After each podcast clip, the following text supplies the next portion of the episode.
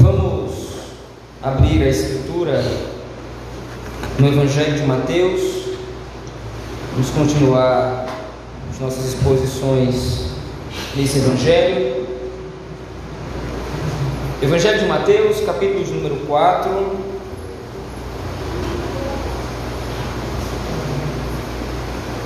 Do versículo 12 ao 25, concluindo então esse capítulo 4.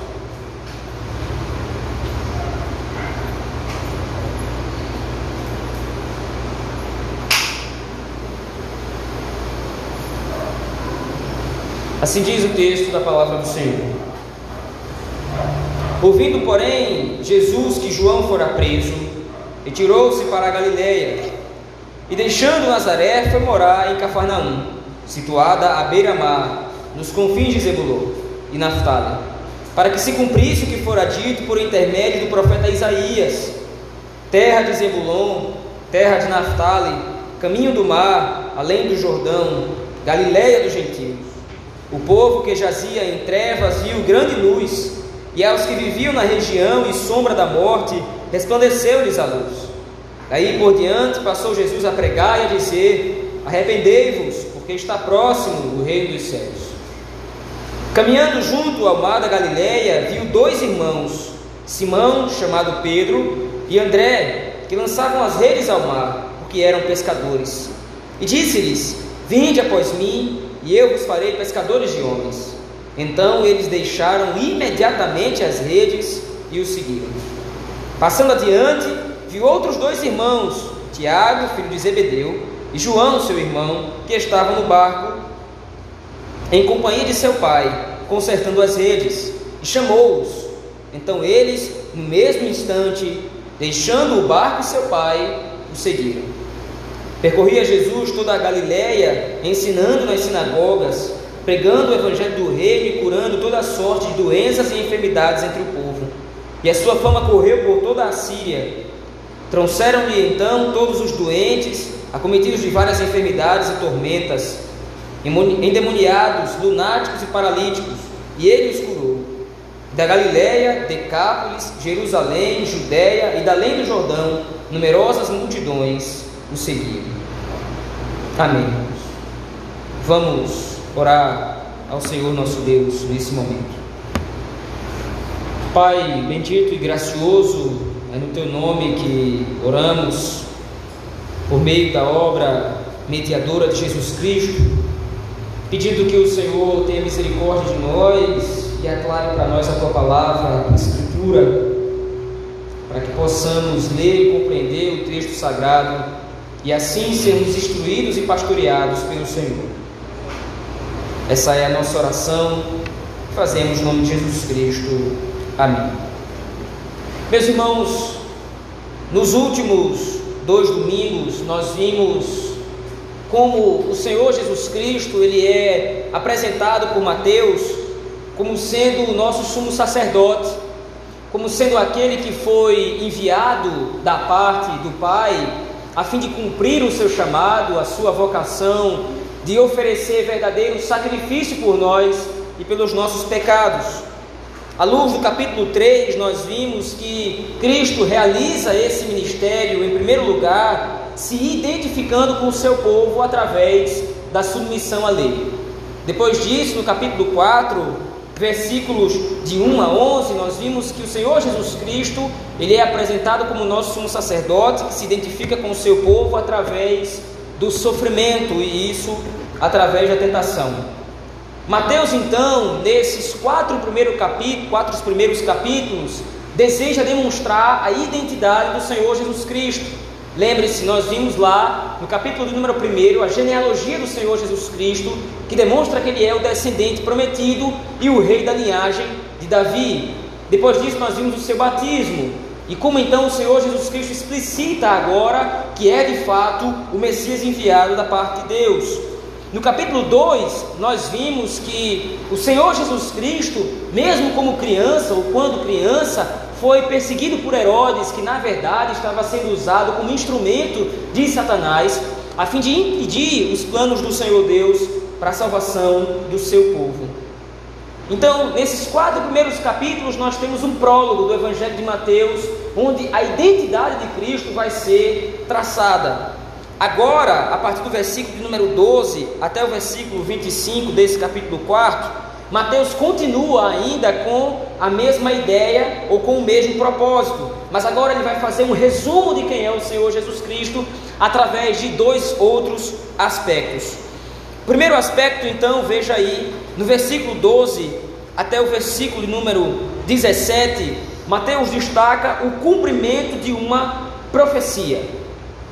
Essa profecia em específico corresponde ao livro de Isaías, mais uma vez.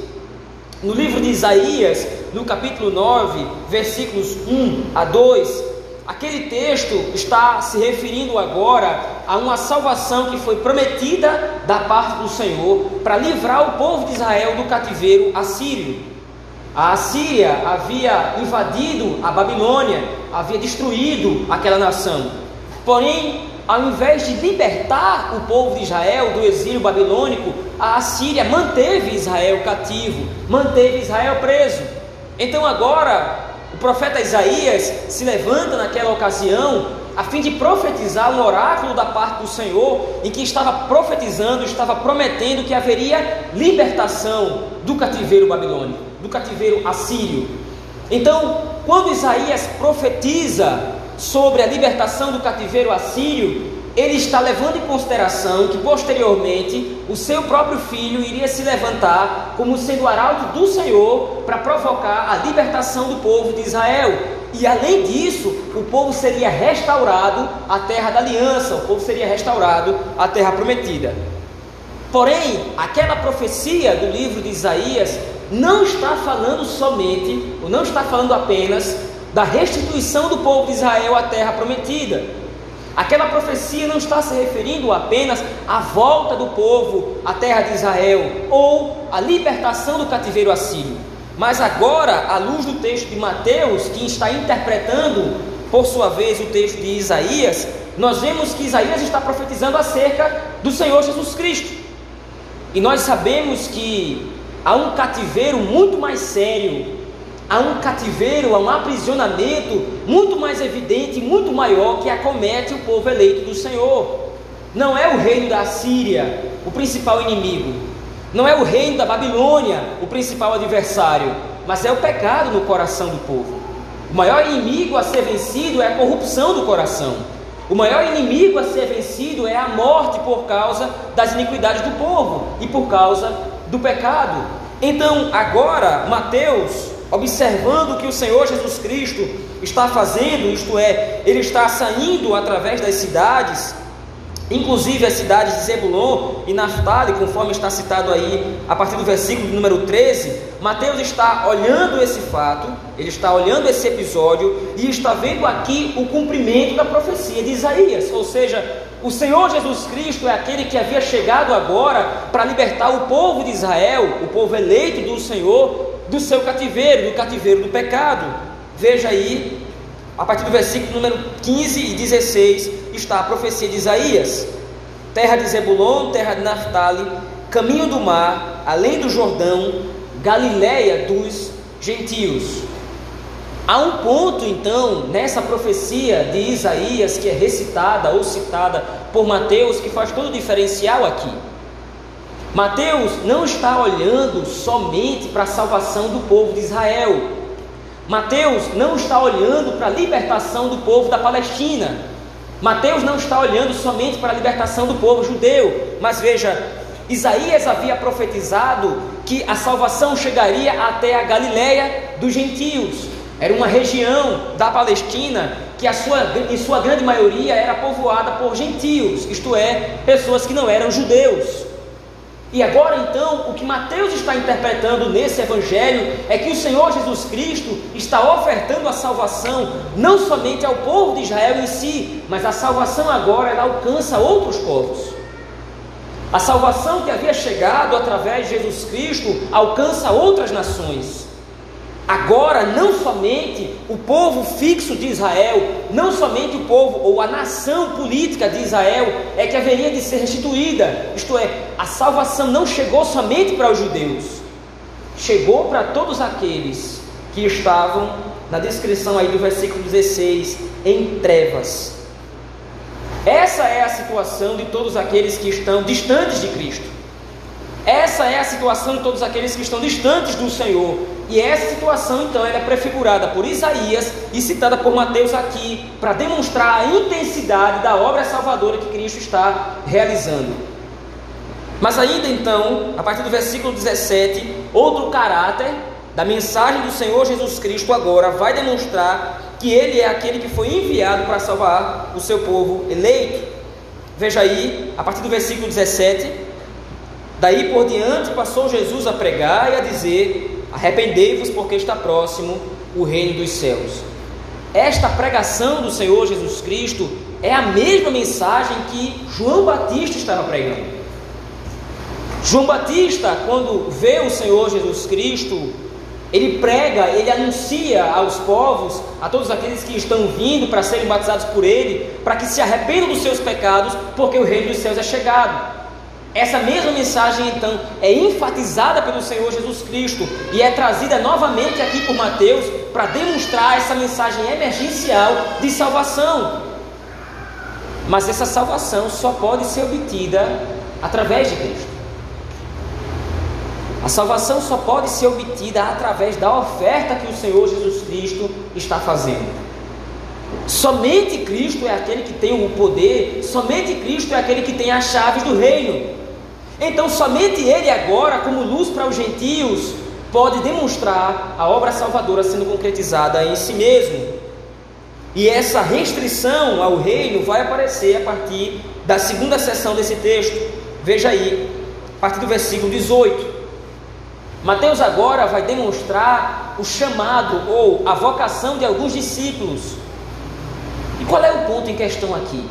Veja, versículos 12 a 17, o Senhor Jesus Cristo cumpre uma profecia que apontava para a obra de salvação. O que está sendo demonstrado aqui é que Cristo é o único que pode salvar. E isso vai ser enfatizado, isso vai ser tornado mais intenso a partir da vocação dos discípulos. Veja aí, a partir do versículo 18.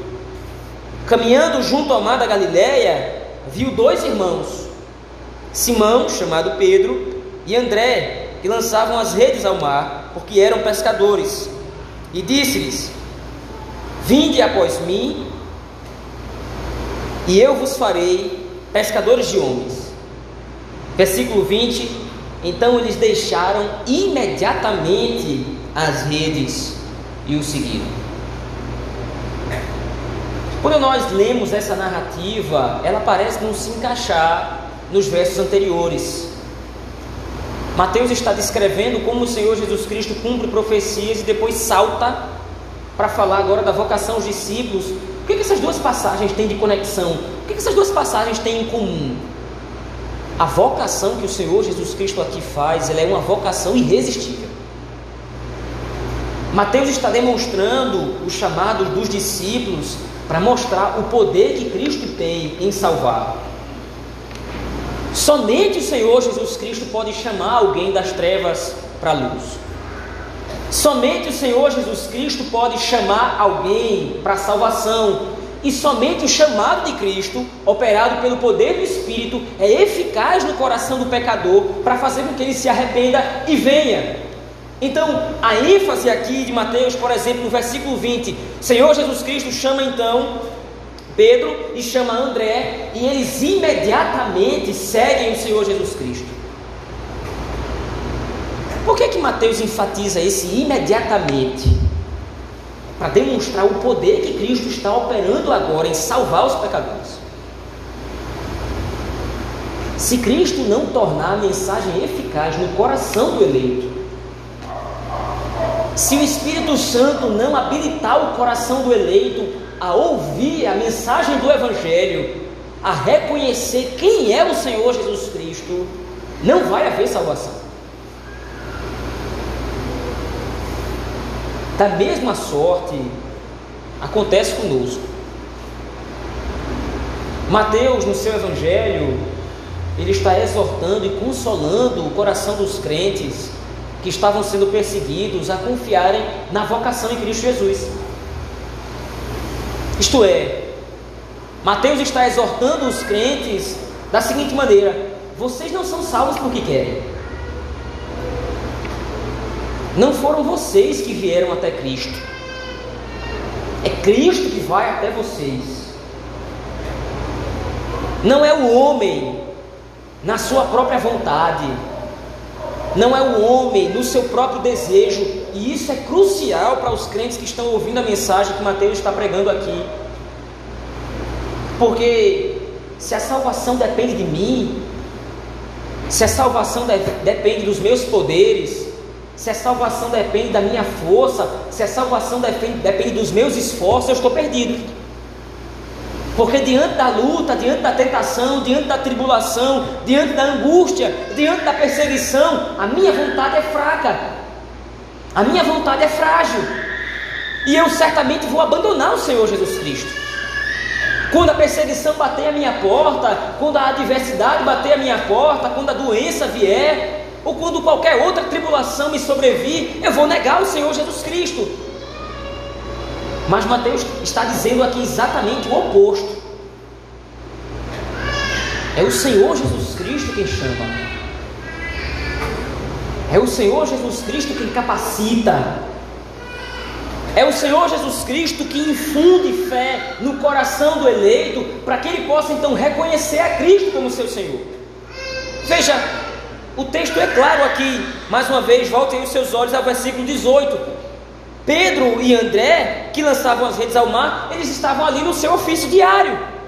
Eles eram pescadores, eles estavam fazendo o que era natural.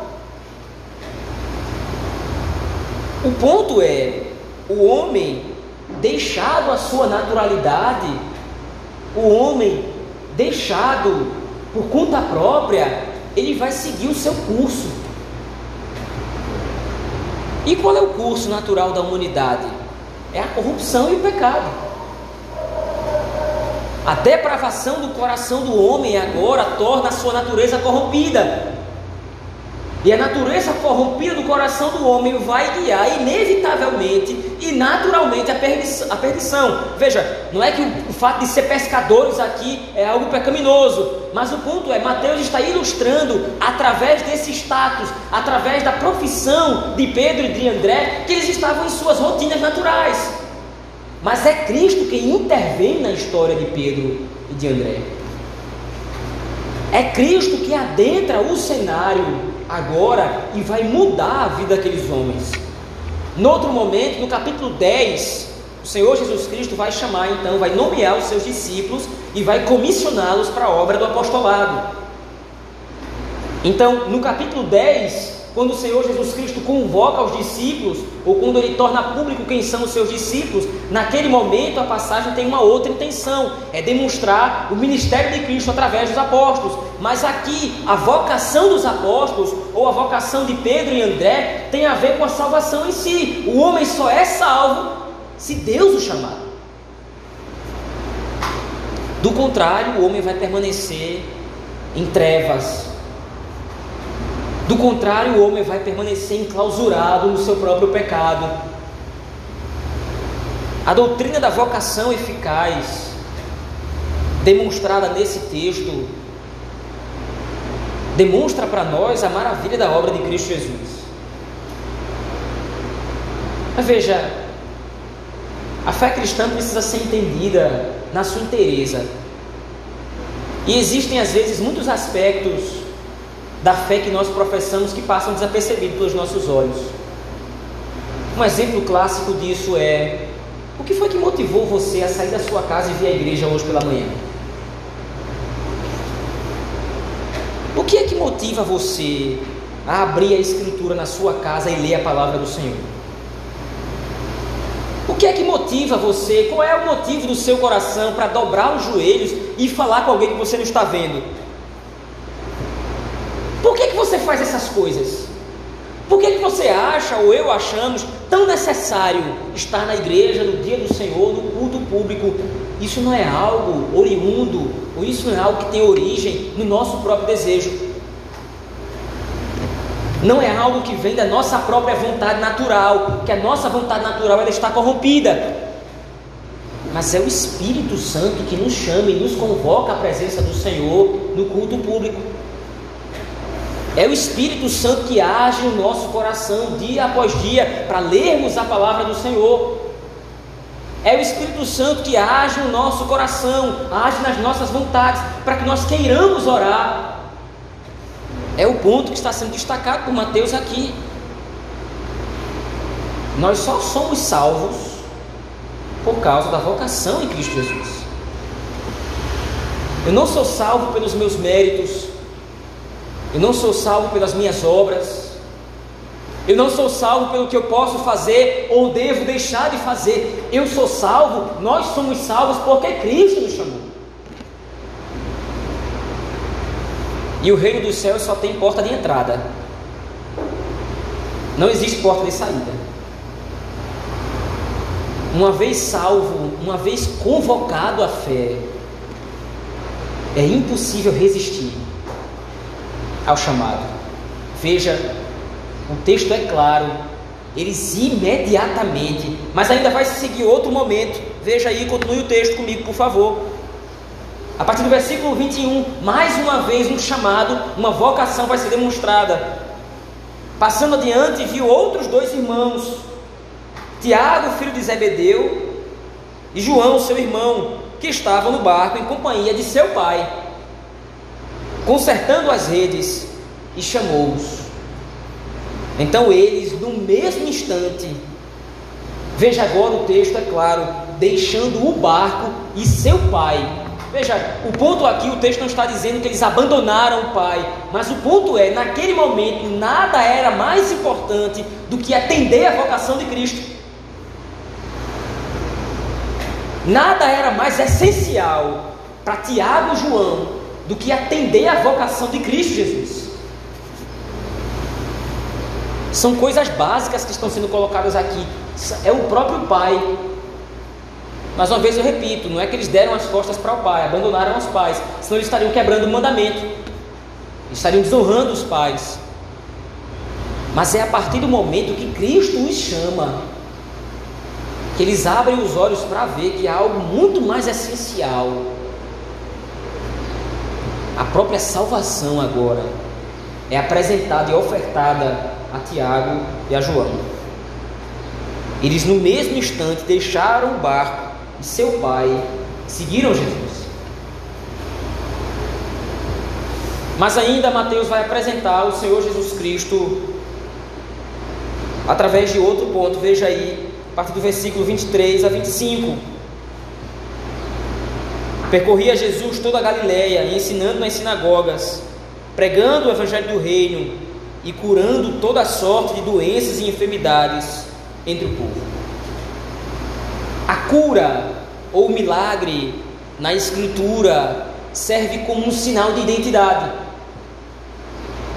O milagre na Escritura, o milagre na Bíblia Sagrada, não é simplesmente mais uma demonstração de poder. Nós temos várias demonstrações de milagres nas Escrituras. Nós temos o Êxodo, nós temos a multiplicação dos pães, nós temos Jesus Cristo andando sobre as águas, a própria ressurreição do Senhor Jesus Cristo é um milagre. Mas essas ocorrências sobrenaturais não são aleatórias ou despropositais, ou sem propósito algum. Mas os milagres nas Escrituras servem a um propósito: identificar quem os está fazendo. E nesse caso aqui, então, Mateus destaca, no final do ministério de Cristo, no final desse resumo que ele está fazendo aqui no capítulo 4, que o Senhor Jesus Cristo, após ter vocacionado, ou após ter chamado os discípulos, isto é, após ter demonstrado o seu poder de salvação, ele vai demonstrar o seu poder de salvação agora através da cura e da execução de milagres. Os milagres aqui, então, servem para demonstrar quem é o Senhor Jesus Cristo. Isso é um ponto importante porque em nenhum lugar das Escrituras o milagre serve para provocar fé. Em nenhum lugar das Escrituras os milagres servem para conferir salvação. Mas os milagres apontam para uma realidade muito maior. Aquele que tem poder para curar o corpo, tem poder para curar a alma. Aquele que pode salvar os homens das suas mazelas, aquele que pode salvar o homem das suas doenças, das suas enfermidades, pode salvar o homem da maior das enfermidades, que é o pecado. Então, quando o Senhor Jesus Cristo aqui está curando toda sorte de doenças e enfermidades, está sendo dado um sinal aqui: esse é o Senhor Jesus Cristo, este é aquele que tem o poder de tirar o pecado do mundo. E como é que ele demonstra isso? Realizando milagres. Mas mesmo o Senhor Jesus Cristo realizando sinais e prodígios, isso não quer dizer que todos aqueles que são testemunhas dos milagres, ou até beneficiado com algum tipo de milagre, vai crer. O milagre chama atenção para Cristo. O milagre chama atenção para quem Cristo é e o que ele veio fazer. É crendo nisso que eu sou salvo, que a pessoa é salva. Veja, é interessante porque milagres hoje em dia são vendidos a lugares diversos, a falsas igrejas que pregam milagres o tempo inteiro. Venha e você vai receber o seu milagre. Venha e você venha atrás do milagre. O milagre está aqui. Venha. E as pessoas acham que estão fazendo um serviço enorme ali. E nós estamos prometendo milagres. Você está com um problema no seu casamento? Venha e você vai ter um milagre. Você está com alguma doença ou alguma enfermidade? Venha e você vai receber o milagre. E o milagre é aqui, milagre é ali, milagre, milagre, milagre. Mas os milagres que o Senhor Jesus Cristo fazem realizam um prodígio muito maior. O que está sendo demonstrado aqui por Mateus é que Cristo tem autoridade para salvar e isso fica claro através da realização dos milagres. Não é o milagre pelo milagre em si. Porque o milagre não tem poder de dar fé. O milagre não confere fé. É Cristo quem a dá. Então, diversas campanhas são feitas aí fora para milagre, para cura, para prodígio. Mas se a enfermidade da alma é curada, Ah, você promete riqueza, promete prosperidade, você vai prosperar. Mas e a prosperidade de uma eternidade no inferno? Quem vai resolver esse problema? Aquilo que o Senhor Jesus Cristo realiza, resolve o problema do homem. Quando Cristo cura ele declara não somente a cura do corpo, mas ele declara a cura da alma, ele declara a libertação. E foi o que aconteceu conosco. Cristo, que é o Messias enviado da parte do Pai, aquele que nos chamou à salvação, foi aquele que nos curou das nossas enfermidades. Veja, é interessante dizer isso num período que nós estamos vivendo de pandemia, que Cristo é aquele que nos cura das nossas enfermidades, que nos cura das nossas mazelas, que nos cura das nossas enfermidades, das nossas doenças. Nós estamos vivendo num período onde a doença está se proliferando de maneira rápida. Qual é o ponto? Se eu curar o meu corpo sem que a minha alma seja curada, isso não adianta de nada. Eu posso ter a cura física, mas esse corpo ele é mortal. Ele é corrompido, ele se degenera. Então, mesmo que eu tenha a cura do corpo, a cura da alma que é o ponto central. A salvação em Cristo Jesus, que só pode ser obtida através dele mesmo. Mas veja aí o versículo 24. Mateus encerra então o texto demonstrando exatamente isso. E a sua fama correu por toda a Síria. Trouxeram-lhe então todos os doentes, acometidos de várias enfermidades e tormentos, endemoniados, acometidos de várias enfermidades, lunáticos e paralíticos, e ele os curou. E da Galiléia, Decápolis, Jerusalém, Judéia e da além do Jordão, numerosas multidões o seguiam. O texto de Mateus meus irmãos, capítulo 4, versículo de 12 a 25, é bastante claro em nos demonstrar que Cristo Jesus é o único que oferece salvação. E eu Não preciso confiar na força do meu próprio braço. Eu não confio nos meus próprios méritos para ser salvo. Eu confio em Cristo que me chamou. A vocação dos discípulos demonstra isso. Mas além disso, o texto demonstra também que Cristo é aquele que nos cura das nossas enfermidades. Por isso, as aplicações desse texto são claras e evidentes para nós. Em primeiro lugar, como já ficou evidente, a salvação e a vinda ao reino dos céus só pode ser obtida através do chamado de Cristo. É Cristo quem nos chama ao reino, e é por causa de Cristo que nós permaneceremos no reino. Em segundo lugar, Cristo é o único que nos cura das nossas enfermidades. É possível que nós nessa vida ainda sejamos acometidos de alguma doença. É possível que nós nessa vida soframos problemas de saúde. E é preciso dizer isso, talvez algum desses problemas de saúde, de saúde pode até nos matar. Mas a nossa alma já foi curada em Cristo.